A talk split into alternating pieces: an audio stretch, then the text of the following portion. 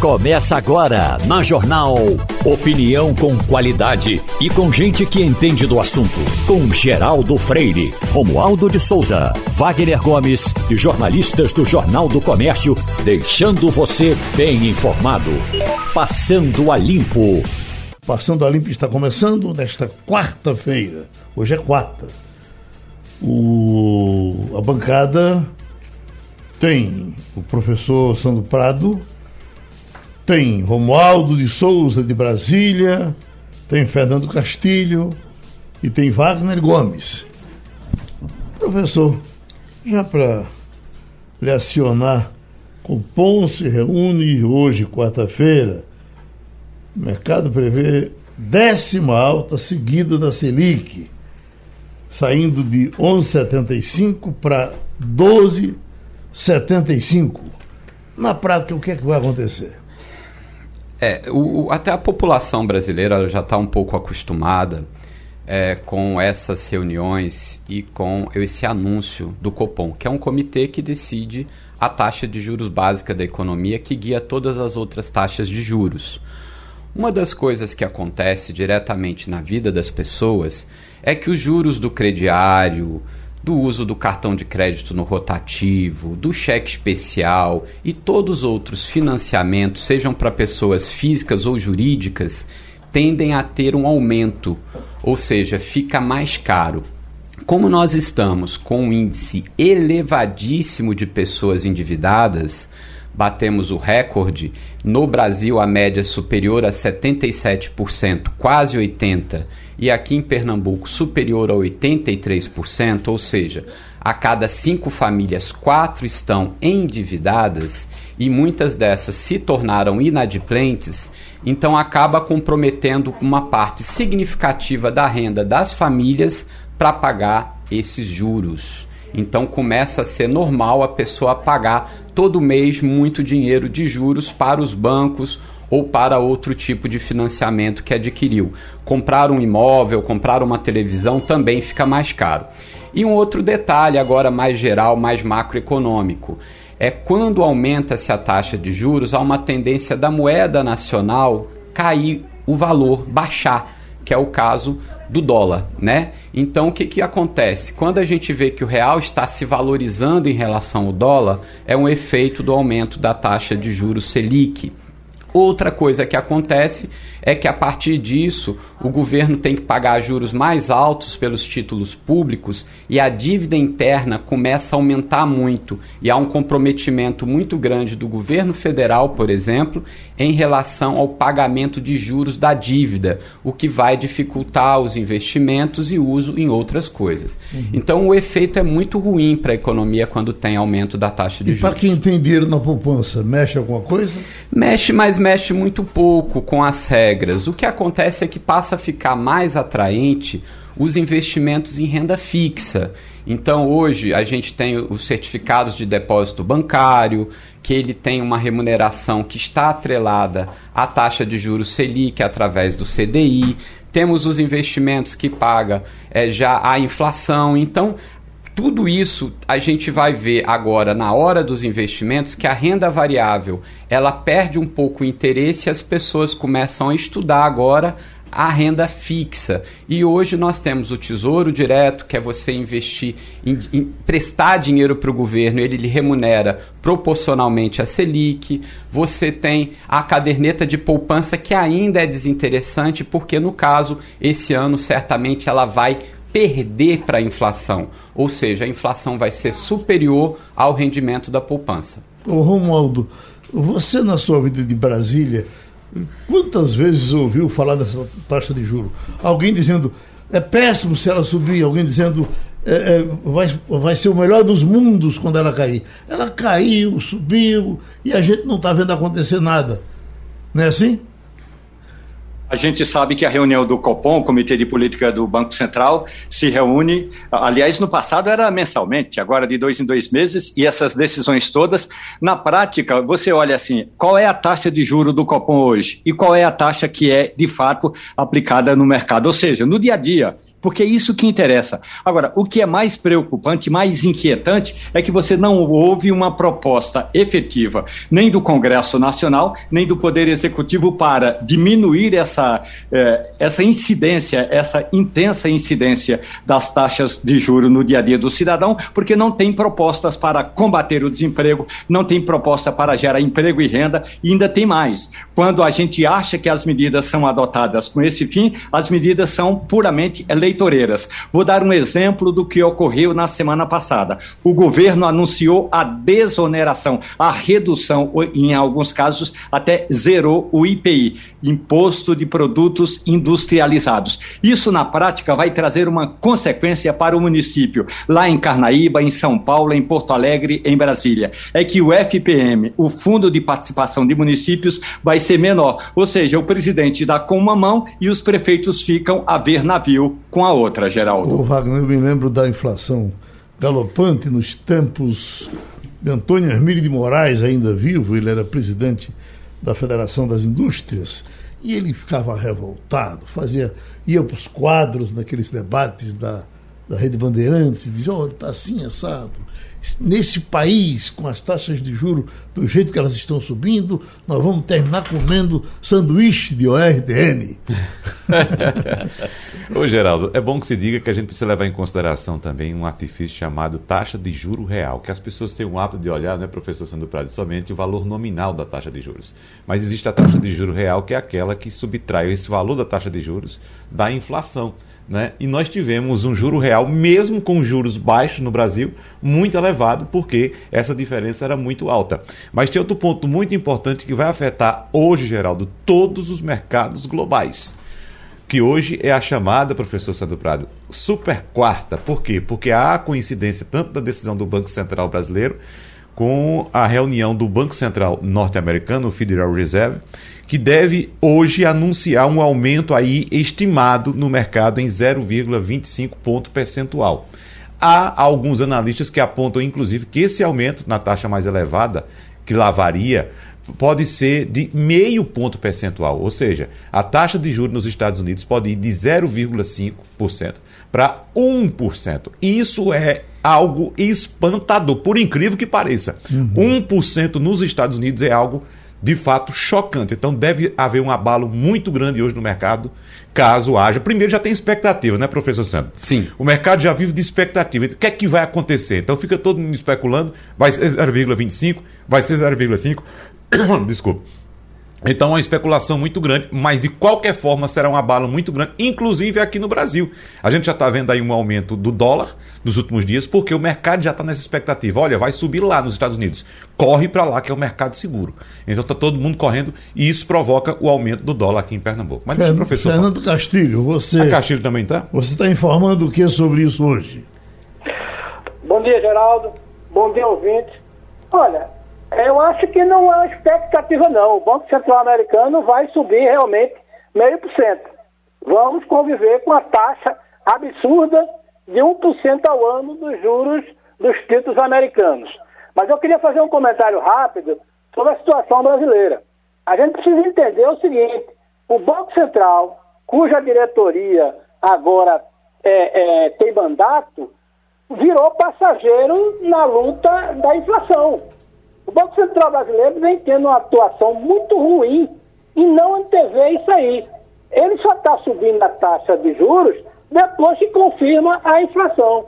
Então, veja bem, a função do Banco Central é proteger a moeda e tentar criar um mecanismo de fazer isso. No ano passado, o Banco Central esperou três meses para subir a taxa de juros, quando todo mundo sabia que a inflação ia estourar. Então, é, é, é uma coisa contraditória. O Banco Central vai subir hoje mas veja bem, todos os indicadores estão dizendo que a inflação está subindo mais.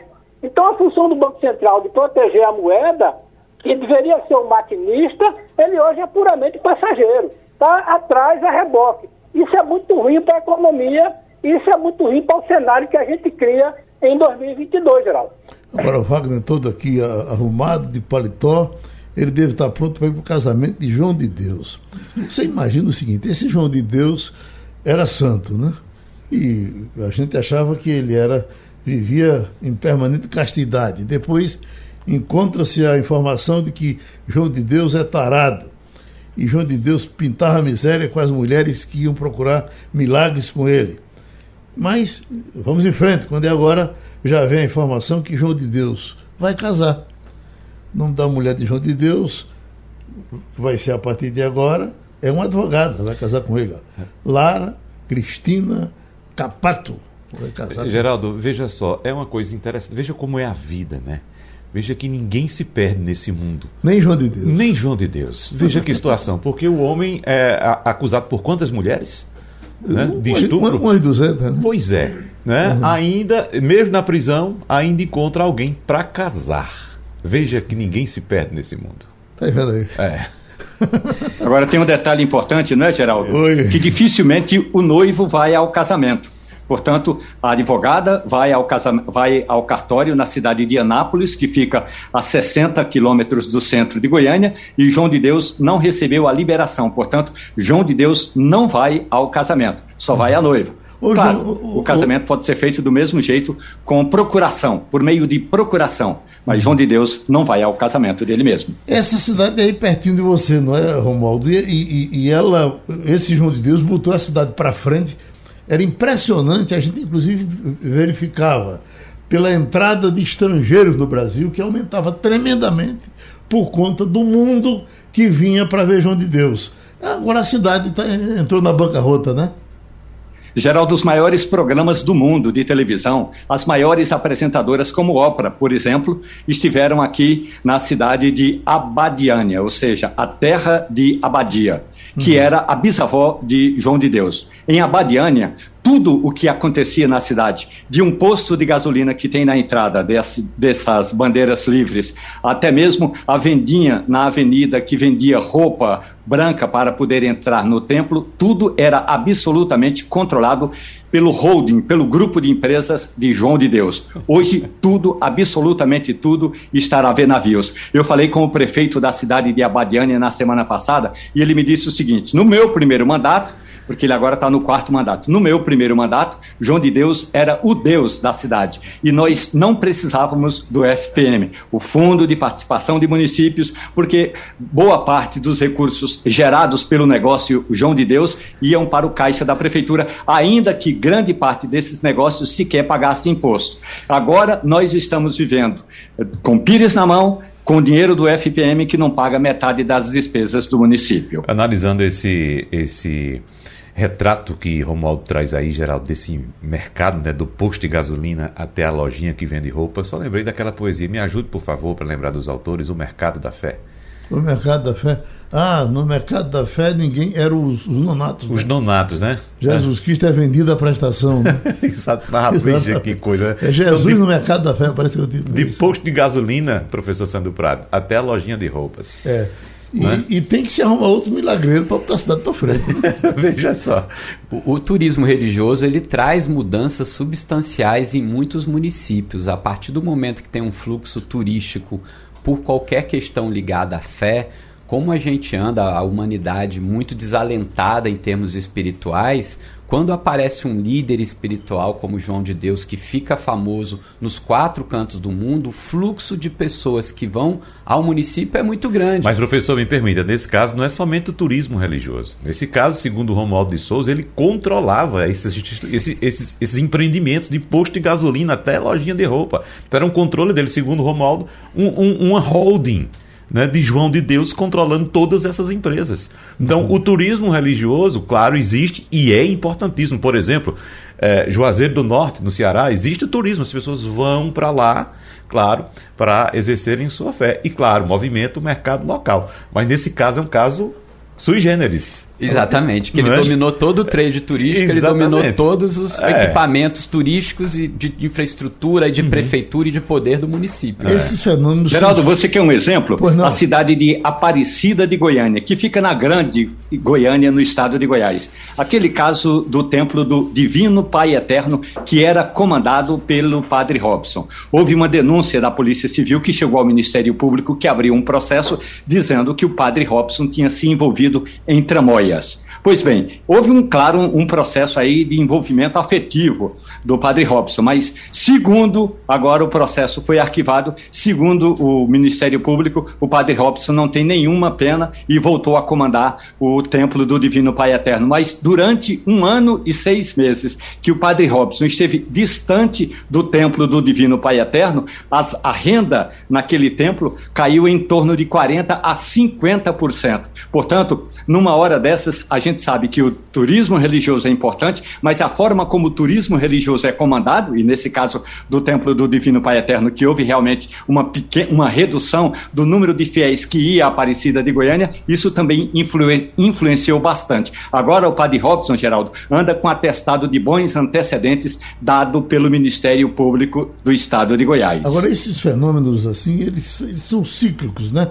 É, de repente dá uma calmaria, desaparece, não tem ninguém mas uh, já tivemos aí por Minas Gerais uh, Zé Arigó, né?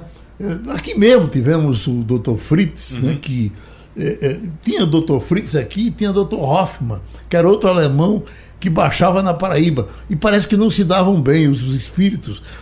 O mestre Duda, amigo muito querido, esperamos que esteja bem, e Duda foi, levou a mulher para se tratar com o Dr. Hoffmann que era outro alemão, aí só, Duda disse, e como é a sua relação lá na vida eterna com o Dr. Fritz?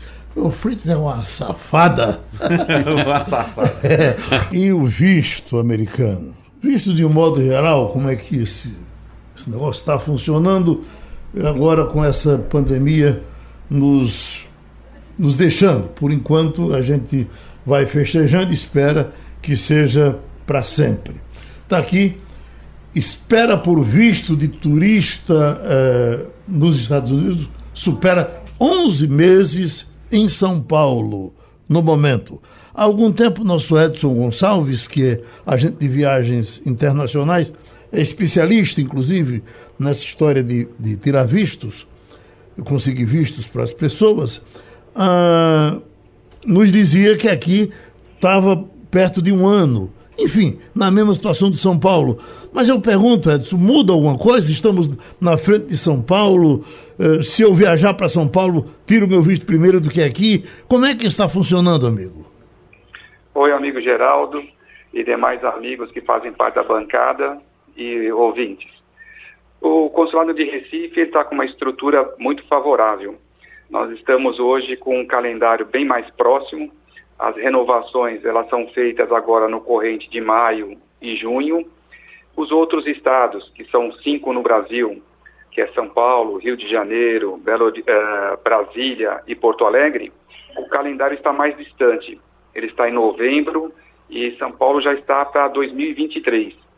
Então, hoje nos favorece muito uh, a estrutura e a logística de Recife, que as próprias pessoas de outros estados estão vindo para cá para renovar seu visto mais rápido. Uhum. Isso é uma consequência da demanda que ficou muito grande em função do acúmulo de dois, dois anos parado o consulado. Mas agora já está voltando a economia e automaticamente as pessoas estão motivadas a viajarem e vão olhar o seu passaporte e visto para ver se estão atualizados. Uhum. Professor Sandro Prado, que é economista, eu, eu sabe muito bem disso, que para muita gente não ter um, um, um um visto dos Estados Unidos no passaporte é se tornar um cidadão de segunda classe. Às vezes o cara nem vai para lá, mas quer o visto, né? É, é, verdade. Os Estados Unidos ele se tornou um ícone, né, brasileiro, assim, de tentar todo mundo ir para os Estados Unidos durante muitos anos. O sonho brasileiro não era Portugal, não era Europa, não era o Canadá e sim para os Estados Unidos. Ele se tornou um símbolo de status e era muito difícil você tirar o primeiro visto, ser aceito. E eu gostaria de saber justamente se ainda é difícil essa tramitação para a gente retirar o primeiro visto. Uma pessoa que ainda não fez, por exemplo, viagens internacionais, como que está isso hoje no consulado para conseguir tirar o seu primeiro visto de viagem internacional e, sendo para os Estados Unidos? sempre, sempre houve um pé atrás com relação aos jovens, né? Porque os jovens, quando tiravam, tiravam para ir e ficar lá, né? Uma coisa é, é, é um empresário que tira aqui e vai lá e já sabe que ele volta, porque tem as empresas para cuidar. Outra coisa é o desempregadão querer entrar nos Estados Unidos Pois não, Edson? Então, nós damos uma assessoria desde o primeiro visto até uma renovação. O primeiro visto, ele sempre é mais burocrático, ele requer assim uma atenção maior na análise, tanto no perfil econômico como no perfil social. É, o consulado faz é criterioso com relação a isso em função da imigração. A gente vê nos noticiários, nas mídias sociais, a quantidade de pessoas que estão ilegais nos Estados Unidos e as pessoas que tentam entrar via México. Então, para hoje você passar por uma entrevista, você tem que ter pelo menos alguns vínculos empregatícios e ter condições financeiras de viajar. Então, nós prestamos uma assessoria para minimizar o risco ou até custos para as pessoas não gastarem e tá, ficar numa ilusão de conseguir o visto de ser uma coisa fácil. O visto não é fácil, o consulado é criterioso né, para conceder o visto. Outros países que tornam uh, difíceis a entrada. A China pede visto. É complicado, uh, não se entra na China sem o visto chinês, não é isso? Em Recife, nós temos quatro consulados. Nós temos o consulado americano, nós temos o consulado do Canadá, nós temos o consulado da China e o consulado do Japão. Os demais consulados, eles estão ou em Brasília ou em São Paulo. Nós aqui prestamos serviço para tirar visto para todos os países que precisam. Uhum. Todos os países têm a sua burocracia. Quem vai para a China tem que ter um objetivo, se ele vai para o comércio ou se ele vai para um turismo. É, esses dois países, China e Japão, ainda estão fechados os vistos para turismo. Eles estão atendendo só uma demanda de familiares ou de negócios em função da pandemia, desses dois anos que ficaram fechados. Então, aqui nós podemos fazer todas as aplicações de visto que são necessárias. Você sabe que uh, alguns correm o risco de nada, eu consigo me virar e consigo entrar sem o visto. E não consegue, não é? Eu uma vez confiei nisso, fui para o Catar e passei duas noites dormindo no aeroporto do Catar, não saí nem para ver o sol. É verdade. O, quem hoje não deixa a pessoa embarcar é a companhia aérea. Uhum. Quando você fazer o seu check-in, se você não tiver com seus documentos atualizados, o seu passaporte com validade, com mínimo de seis meses, se você não tiver o visto, aqui no Brasil você já não consegue sair. Quando você chega num outro país, na Europa, e quer ir para um outro destino que é obrigatório o visto, você consegue embarcar. Só que você não, não sai do aeroporto quando você chega no destino, porque você não tem o visto. E o Qatar, essa pergunta agora que você nos fez, ela é interessante, porque nós vamos ter agora em setembro a Copa do Mundo de Futebol. É, o Qatar, ele flexibilizou a emissão do visto. Hoje o brasileiro que vai para o Qatar assistir a Copa, ele não precisa do visto. Ele está isento porque até 30 dias a turismo é, não é obrigatório. O visto é concedido na chegada. Uhum. Senhor está em dia, Romualdo, com o seu visto? Eu estou em dia. Agora, o que o grave problema, o Edson, muito bom dia para você, é a burocracia no aeroporto. Por exemplo, é, agora, por uma, por uma razão familiar, tem um, um pedido de um, uma viagem para a Colômbia. Só que o voo sai de Brasília para o Panamá. Aí quando chega no Panamá, se você não tiver um passaporte com, no mínimo, seis meses de validade, você não desembarca do avião, você é mandado de volta. Portanto, dependendo das conexões, mesmo aqui dentro das Américas, dependendo das conexões, você não desce nem do avião. Com relação a essa demora de visto eh, no, na embaixada aqui dos Estados Unidos, aqui realmente a coisa está bem, bem rápida, viu, viu, Edson? Agora, o problema todo é quando você vai renovar o visto, a burocracia ou a entrevista é menos exigente. Mas o primeiro visto Aí, meu amigo, se prepare, porque às vezes você passa por uma sabatina que nem a Comissão de Constituição e Justiça do Senado, quando vai votar o nome de um ministro do Supremo Tribunal Federal. Edson. Isso mesmo, Romualdo. Procede essas suas observações. O Panamá, é, quem vai para a Colômbia, realmente tem que ter um, passaporte com validade de seis meses. É, são observações que o agente de viagem ele pode ajudar o seu passageiro, né, antes de passar por um constrangimento e um contratempo. E o visto americano realmente é isso mesmo. O primeiro visto requer muita atenção para não gastar dinheiro e depois de um visto negado é muito mais difícil reverter, é, ser convincente para ser concedido o visto. o Castilho, o mundo das viagens está voltando e as preocupações vão além do visto. Não é isso Pois é. hoje? Geraldo, o mundo de viagens está voltando com tudo. Hoje na coluna JC Negócio eu conto uma, uma nota curiosa. É, este ano já embarcaram é, mais de 20, o ano passado embarcaram mais de 22 milhões de pessoas. E teve um crescimento absurdo do número de é, atrasos das companhias aéreas. E olha que elas estão sendo muito exigentes. Então agora aquela exigência de uma hora é muito du- dura. Você tem que chegar para embarcar. E a- as companhias estão fechando o voo muito mais cedo. Aí eu queria saber do nosso Edson o seguinte: a nível internacional, se exige duas horas, às vezes até menos. Mas as companhias estão mais exigentes com isso aqui no Brasil também. Oi, amigo Castilho. Não, estão sim. As companhias aéreas você que requer num voo nacional uma hora de antecedência e nos voos internacionais duas, duas horas de antecedência. E as viagens elas estão assim cada vez mais eh, eh, exigindo documentos complementares. Eh, as vacinas são exigidas ainda. Existe a flexibilização dos países não terem mais a, a exigência, ah, mas para sair do Brasil você tem que mostrar que você tem as duas vacinas ou a terceira e o certificado internacional da, da- do Covid. Os seguros de viagem, eles se tornam cada vez mais obrigatório, que os países não querem que você use o sistema público deles de assistência hospitalar. Então, o seguro de viagem hoje é um complemento para uma viagem. Além da passagem aérea, eh, automaticamente você também tem que ter um seguro de viagem. Faz parte agora de um documento complementar para uma viagem.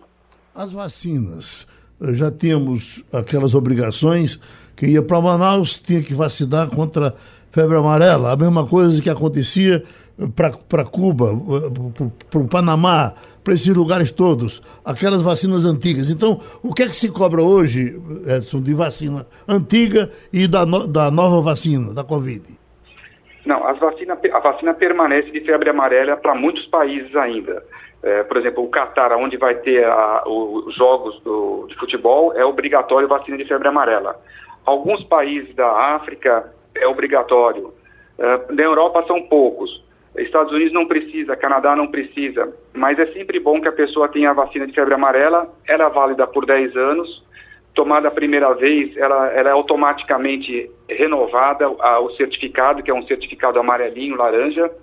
E é, em função da, da, da pandemia, do Covid, ainda se é obrigatório fazer o PCR eh, 24 horas antes de embarcar em voos internacionais. Wagner? O Edson, a Câmara dos Deputados aprovou na semana passada a retomada de despacho gratuito de bagagens de até 23 quilos em voos nacionais e de até 30 quilos em voos internacionais. Como é que está na prática essa questão da bagagem que gera sempre muita dúvida nas pessoas? O governo, o governo já disputou o pé em cima, disse que não vai, E- exatamente. não vai aceitar a decisão da Câmara. Aí né? fica o consumidor na dúvida se É. paga, se não paga. Como é que está essa, essa, essa questão, hein, Edson? Então, Wagner, as pessoas têm que ficarem atentas quando comprarem as passagens aéreas. Hoje, todas as companhias aéreas elas estão dando duas alternativas: uma tarifa sem a mala e uma tarifa com a mala. Então, ficar atento a esse detalhe. Nos voos nacionais eh, e internacionais, a primeira mala são 23 quilos. Quando a pessoa compra o bilhete aéreo sem a, a mala, ela tem direito a levar 10 quilos numa bagagem pequena que ela vai levar na mão. Ela pode colocar no guarda-volume do avião internamente ou despachar a bagagem. Então, ficar atento na hora de comprar a passagem. Qual a opção que ela fez? Com mala ou sem mala? Essa mala da mão deve ter mais ou menos 5 quilos, né? Agora, parece que eles relaxaram com isso e virou um inferno. Você, você uh, hoje brincou, cai uma mala nas suas costas.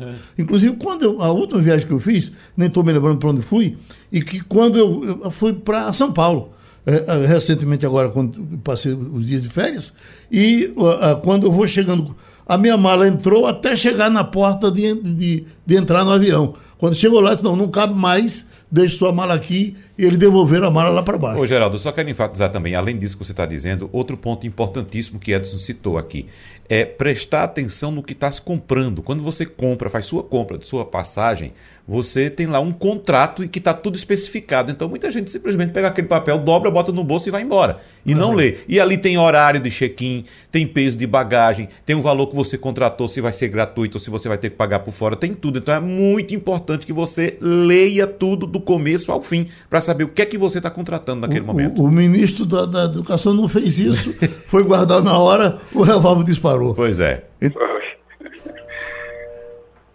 Vamos embora. Então, gente... Geraldo. Oi. Agora, é bom que, o Edson, eu gostaria de ouvir também a sua opinião. É o seguinte: um ano antes da pandemia, eu fui convidado pelo governo é, para fazer uma visita, para acompanhar a, a, a viagem do Papa Francisco. E aí aconteceu o seguinte: nessa viagem, é, eu tinha que passar pela, pela, por Moscou. Só que, como eu estava levando equipamentos de trabalho, Moscou teria que me dar um visto de trabalho, mesmo que eu só passasse 24 horas na Rússia. E aí eu não precisaria de visto para entrar em Moscou se eu não levasse equipamentos de trabalho. Então também tem essa história do visto de turismo e o visto de trabalho, e acabou que eu não acompanhei a viagem que o Papa fez. Aí eu fiquei assim, digamos, ó, a Armênia era um país que eu gostaria de visitar, mas eu tinha que necessariamente passar por Moscou, Edson. É, isso realmente pode acontecer. É, se você tem um objetivo de turismo, aí você vai com o voucher do seu hotel, você vai com o voucher do seu traslado, a locação de carro, a passagem de volta, o seguro de viagem. E quando a pessoa vai com o segundo objetivo, que ele é comercial, que ele é, é um evento, uma cobertura, que você fala que é trabalho, na imigração eles identificam de um, uma outra classificação. E aí é, há uma obrigatoriedade de você preencher um formulário e pagar uma taxa. E pode haver esse constrangimento de você não poder entrar no país porque você tinha um objetivo e quando você entrou, declarou que era uma outra finalidade. Então, ficar muito atento a isso na hora de viajar. Pronto, a gente agradece a participação de Edson Gonçalves, agente de viagens internacionais. E aí, qualquer dúvida que você tenha mais, você tira com ele. Edson Gonçalves, você acha ele facilmente na internet. Desse blá blá blá que tivemos com relação ao deputado Silveira, vai sobrar alguma coisa também para Cajuru. O senador Cajuru, jornalista, era assim uma espécie de Silveira do Senado. Ele entrava em cima do pessoal do Supremo com os dois pés. É, só agredindo, só difamando, não chegava aquela ameaça de, de violência que o Silveira chegava facilmente. O Silveira era uma espécie de tentativa de assassinato. O outro era só no assassinato da honra. Mas teve uma, uma decisão recente, vamos ouvir.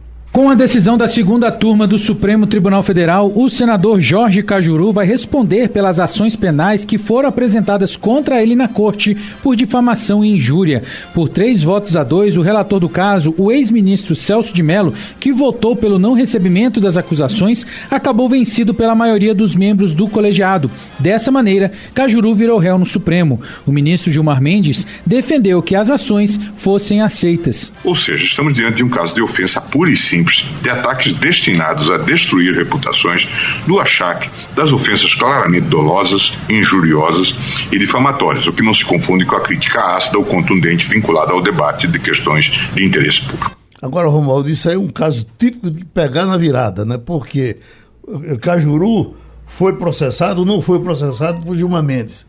Ele foi processado por dois outros políticos, mas o assunto caiu do Supremo Gilmar Mendes teve aí o direito de botar o pé em cima de Cajuru, porque o que Cajuru dizia de Gilmar Mendes uh, uh, na tribuna do Senado era uma coisa impressionante. Todo tipo de acusação, tão fortes quanto foram, talvez, as acusações feitas uh, dele com esses outros políticos. Gilmar Mendes, então, votou contra ele e parece que vai dar certo, né? Esse processo do senador Jorge Cajuru é de 2019, e aí quando ele atacava o deputado, então ministro, ou ex-ministro Alexandre Baldi, e ele citava nomes eh, dizendo que um era vigarista, que o outro era office boy da picaretagem. Então, o Supremo Tribunal Federal entendeu que essas declarações de Jorge Cajuru não eram declarações apropriadas em defesa do mandato.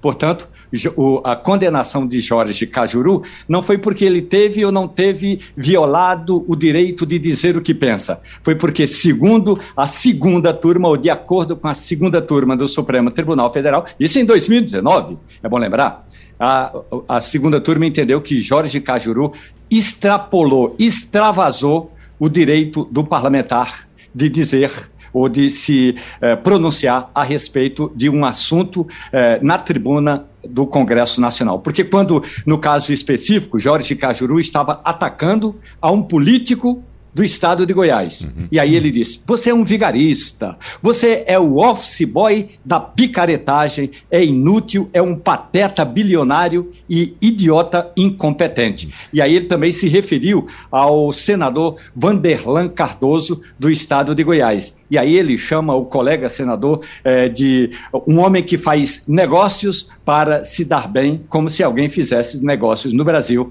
para se dar mal. Geraldo. É, é, a liberdade de expressão. É exatamente isso, Geraldo. Essa decisão dos ministros reforça o entendimento de que os parlamentares podem ser responsabilizados por manifestações em redes sociais e também, evidentemente, até no, no âmbito do parlamento, é, caso elas sejam consideradas ofensivas à honra e também através de divulgação de informações falsas, discurso de ódio e até mesmo incitação a crimes, Geraldo. É aquela história que a gente já debateu aqui. Eu olho para você, Geraldo, e digo: Geraldo, eu quero que você morra é diferente de Geraldo, eu vou lhe matar. Sim.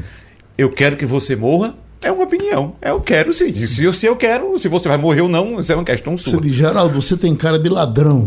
É, Aí chega é. o professor Sandro e diz, não, você é ladrão. É ladrão, é outra história. Aí é uma eu acusação. gostaria que o professor Sandro provasse. É, cara de ladrão é, é, é, subjetivo. Sim. É uma opinião minha. Você tem cara de ladrão. Agora, se você chega e diz, Geraldo, você é ladrão, opa, já é uhum. é uma acusação e você vai ter que responder por ela. Oi, professor. É, é como a gente estivesse num ambiente profissional de trabalho, o legislador, o deputado, o senador, ele está trabalhando. Então, óbvio que vão ter opiniões divergentes, vão ter conflitos. Isso é saudável para a democracia, mas tudo tem um limite. Você não pode ferir a honra das pessoas, fazer ataques às pessoas, discurso de ódio, falar que quer que, que vai lhe matar como tem acontecido. Então, se o STF não colocar um freio reparador entre os três poderes, vai virar uma bagunça. E, infelizmente, esse exemplo que vem de cima, daqui a pouco está no ambiente familiar, está no trabalho, todo mundo nessa guerra um com o outro. Então, realmente é necessário colocar esse freio de arrumação entre os três poderes no Brasil. Uhum. Oi, Romualdo, o Congresso está mexendo com isso agora, né? Geraldo, o problema todo no Brasil é estão tratando autoritarismo com notas de repúdio e cafezinho de licitação. Não se combate autoritarismo com cafezinho, tapa nas costas e nota de repúdio. O que acontece é que nós temos um Congresso omisso, Pegue um exemplo, me dê um exemplo de um parlamentar que sobe à tribuna para dizer exatamente o que tem de ser dito a respeito da autonomia e da independência dos poderes. Todo mundo fica naquele jogo para lá e para cá. O presidente do Congresso, o senador Rodrigo Pacheco, foi ontem ao Supremo Tribunal Federal. Ao sair da reunião com Luiz Fux, ele disse o seguinte: olha, nós já estamos, olha só o verbo naquele gerúndio, o tal do gerúndio que não vai adiante de jeito nenhum. Nós já estamos pensando em uma medida. O presidente do Congresso Congresso não sabe nem se é um projeto de lei ou se é uma proposta que altera a Constituição. Sim, Rodrigo Pacheco, é uma PEC, tem que alterar a Constituição. Com relação a poderes do chefe do executivo, qualquer que seja o presidente, para dar uma anistia, como deu agora o presidente Jair Bolsonaro ao deputado Daniel Silveira. Então, para o futuro, pode ser porque se for uma PEC, são três quintos dos votos para aprovar. Geraldo, é muito difícil aprovar uma PEC em ano de eleição. Pois bem, ainda que se aprove, é só para os casos futuros. Não tem retroativo e o que foi dado de perdão vai continuar sendo dado de perdão. E aí o que ocorre? Que o Congresso Nacional não tomou as medidas corretas, exatas, no tempo exato. E aí fica nessa briguinha, um serve um cafezinho para o outro, o outro dá um tapinha e quem está meio preocupado solta uma nota de repúdio. O que está acontecendo é que nós temos um Congresso diga-se de passagem, que não cumpre o seu papel de fiscalizar a Constituição, Geraldo. Agora, Castilho, isso acontece justamente nesse período que se eu chamar o meu amigo Moreninho, eh, que trabalha comigo há 50 anos, de negão, eu posso eh, ser processado, é, é uma coisa do outro mundo, mas eu posso chamar de ladrão. E não dá em nada. Pois é. Geraldo. É uhum. uma completa inversão de valores que a gente tem vendo no Brasil.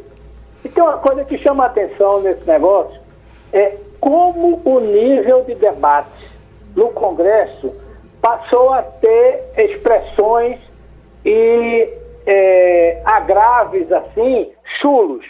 Eu me lembro uma vez que Fernando Lira estava é, escrevendo um, um, um texto e dizia o seguinte, que quando ele ia para a tribuna, ele ficava tenso porque sabia que estava falando ali para o parlamento e que era preciso ter muito cuidado com as palavras.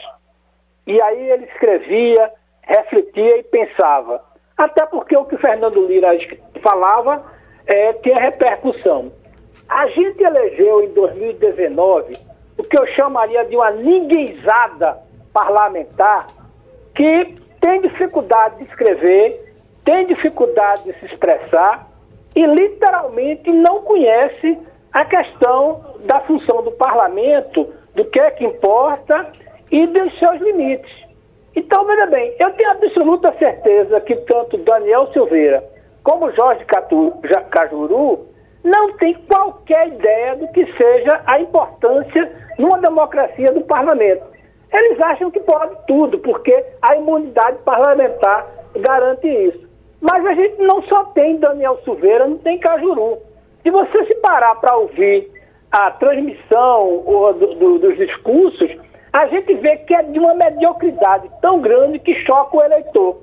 E tem certamente muita gente que se pergunta: eu votei nesse cara aí para ele dizer isso. Esse é um problema muito sério, porque está envolvendo esse tipo de coisa e aconteceu o pior dos mundos é o STF entrar numa, numa contenda para discutir, ir para lá, para essa coisa, por força dessa ninguémzada que hoje está no Congresso aí, e inclusive com muita gente na mesa diretora, com interesse dos mais absurdos. De... Oi. expressão, viu, Castilho? Ninguémzada. De fato, é preciso que o eleitor preste muita atenção em quem vai votar, tenha muito cuidado com ondas que vão surgir né, com celebridades de última hora que vão aparecer por aí. Aí a gente acaba colocando no parlamento, que é importante que o parlamento tenha uma representação ampla da sociedade, mas uma representação dos setores civis, que representa de fato os interesses desses setores para brigar. Todo mundo, todo setor tem, tem evidentemente seus direitos de, de, de lutar por, seu, por suas ideias, por suas, suas ideologias, suas demandas, todo mundo tem. Agora, colocar celebridade de última hora que chegou aí para fazer esse tipo de coisa que a gente está vendo, é preciso ter muito cuidado, professor Sandro. É verdade, nós precisamos de bons legisladores, de pessoas que entendam, que estudem, que conheçam de economia, que conheçam de política, de meio ambiente. E quando a gente vê e fica extremamente preocupado, é como que é o processo de decisão do eleitor. Ou seja, se é um artista de televisão, se apareceu no Big Brother, a probabilidade dessa pessoa ser eleita é muito grande. Imagina, né? Uhum. Imagina, um, um, por exemplo, esse exemplo é, que o professor deu do Big Brother, né? Uhum. Com essa audiência que tem, o cara se candidata, o cara está eleito tranquilo. Exatamente, ele acabou de participar de uma eleição é. para permanecer e ganhar o Big Brother, e pior que esses votos para ele permanecer numa casa fazendo lá né, as suas é, coisas, as suas brincadeiras, o seu jogo, isso vai se transferir para um representante do povo. Então as pessoas precisam eleger pessoas que a representem, que legislem em, em, em, relação a todo mundo. E o que a gente percebe hoje é que o Congresso ele é muito fraco. Esse termo por Castilho que foi utilizado, essa ninguémzada, uhum. também eu adorei, porque quando você vai ver o nível dos nossos representantes, dos deputados federais, principalmente, é um nível baixíssimo. Não tem discussão, é agressão, porque eles não sabem, eles não são bons articuladores, não conseguem fazer política no bom sentido da palavra. E aí, quando chega agora perto das eleições, faltando pouco mais de cinco meses, os eleitores têm que prestar muita atenção, porque agora eles saem do nada começa todo mundo a falar que está fazendo isso, que fez aquilo, só que são quatro anos que eles ficaram lá, não são apenas esses cinco meses. Então, o marketing político que está sendo feito agora e o marketing eleitoral que vai ser feito nos 45 dias, ele acaba ludibriando e enganando o eleitor. É muito importante que o eleitor estude realmente tudo que foi feito por aquela pessoa que ele votou para escolher se continua com aquele deputado, se continua com aquele voto ou se é momento de mudança e escolher alguém que ele verifique que tem todas as condições técnicas, políticas, de honra, de moral para realmente representá-lo e não representar interesses de grupos que não são os seus. Tem que verificar inclusive no que, que ele votou. Se ele votou contrário às suas causas, às coisas que você acredita, você não pode colocar novamente uma pessoa dessa no poder. Então agora é um momento de muita reflexão, muito estudo, é uma das maiores decisões que o eleitor vai ter nos últimos anos é eleger agora os nossos representantes. O professor economista Santo Prado, essa manchete aqui que me assusta. Em cinco anos, Real perdeu quase 30% do seu poder de compra. Isso é ruim para quem? É ruim para todo mundo, é ruim para a população, né? Uhum. Existe uma, um pequeno grupo de pessoas que ganham com a inflação, mas eu, você, Wagner, Castilho e todo mundo que está nos ouvindo perde. Porque você não consegue aumentar sua renda, a empresa não vai pagar um salário melhor para você e no final das contas tudo está mais caro. Hoje ir ao supermercado você assusta você tem um choque quando você vai ver o preço, mas não é de um item, é de tudo. Você vê o desespero e a cara das pessoas quando eles vão passar pelo caixa. Quando vai ali somando e a pessoa vê uma compra hoje fica muito elevada. E esse perda do poder de compra é que cada vez que você vai ao supermercado fazer a mesma compra, ou você tem que gastar muito mais ou levar muito menos. Só que isso está se replicando em tudo, principalmente nos produtos e serviços que são monitorados pelo governo, como é o aumento do preço do gás, como é o aumento do preço da energia elétrica, como é o preço do aumento agora dos planos de saúde tudo estão, está subindo muito além da inflação, que já está um absurdo acumulada nos últimos 12 meses, em 11,3%, mas aí vem um aumento de energia de quase 19%, vem o um aumento dos planos de saúde de mais de quase 16%, veio o aumento do óleo combustível de 24,9%. Ou seja, tudo aumenta e a moeda vai perdendo valor, porque hoje a gente já não consegue comprar mais nada. Dinheiro na mão realmente agora é vendaval. Tá todo mundo empobrecendo. E não são só, a gente não está falando das pessoas que estão classificados como pobres e miseráveis. Uhum. Quem está encolhendo mesmo agora, que está sentindo, que está mudando para um plano de saúde mais barato, que está mudando o filho para uma escola mais barata, que está tirando o filho do inglês, é a classe média. A classe média no Brasil, ela está pobre por causa da perda do poder de compra da nossa moeda. Semana passada o IBGE Foi. divulgou, Geraldo, que o brasileiro perdeu 241 reais de, de renda nos últimos 12 meses. Então, tudo sobe. Você vê a inflação, chega no supermercado, vê o produto mais caro, você às vezes tem a tendência de ver somente o preço do produto. E você não percebe que seu dinheiro, você ganhava lá atrás mil reais, hoje está ganhando 700 e alguma coisa. Agora, Castilho, é claro que tem uma influência aí da, da pandemia, tem a, a, a, a, influência da guerra, mas antes da guerra e da pandemia, esses preços já estavam disparando. Eu, eu me lembro claramente que quando o ministro Paulo Guedes estava se arrumando no comando da economia do país, discutia o preço do gás e disse que tinha um projeto para reduzir o, o, o, o gás para 30 reais. O, a, É verdade. O bujão. E não, É esse projeto não apareceu, né? É, Esse projeto foi esquecido, né? Mas é o seguinte: todo mundo achava, e isso era um consenso entre, entre os economistas, que quando Bolsonaro assumisse, o país cresceria perto de até 3%. Havia uma expectativa, mesmo com o confronto da eleição, Geraldo, havia uma expectativa de que eh, a economia crescesse 3%. Era um governo liberal, podia fazer privatizações, haveria uma, uma, uma, uma expectativa melhor, e aí começaram as notícias ruins. A questão da Amazônia, a questão eh, do meio ambiente, a questão dos projetos da, da bancada da bala.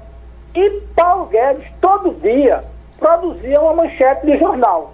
E essas coisas foram a- se acumulando, de modo que em 2019 a economia cresceu menos, um, um pouco mais de 1%. Aí foi uma frustração. E a inflação já estava se mexendo. Quando foi 2020, a inflação não cresceu muito porque tinha questão da pandemia, a economia parou. E aí 2020, quando voltou, voltou com tanta força e o governo não tinha se preparado. Eu lembro aqui, Geraldo, que a gente debateu muito o espanto de Bolsonaro com o crescimento da popularidade dele com o auxílio de 600 reais. E pouca gente falava que a gente ia ter uma, uma situação econômica muito complicada. Então, essa inflação voltou em 21, e aí que eu digo, o Banco Central não atentou para isso, ficou naquela, não, vai baixar, tudinho, veio a questão dos alimentos, e aí a gente está vivendo isso.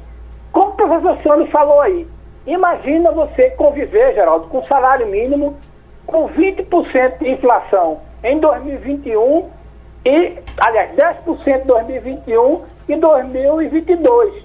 Está começando a ficar difícil e a gente não entende. Ou melhor, entende por que, é que o presidente tem provocado um debate com o STF, porque isso não leva a discutir a questão econômica que ele perderia prestígio. É uma situação muito dramática, principalmente de quem ganha um e até mesmo quem ganha até três salários mínimos, porque a situação de alimentação não está fácil. E terminou o Passando a Limpo. A Rádio Jornal apresentou opinião com qualidade e com gente que entende do assunto. Passando a Limpo.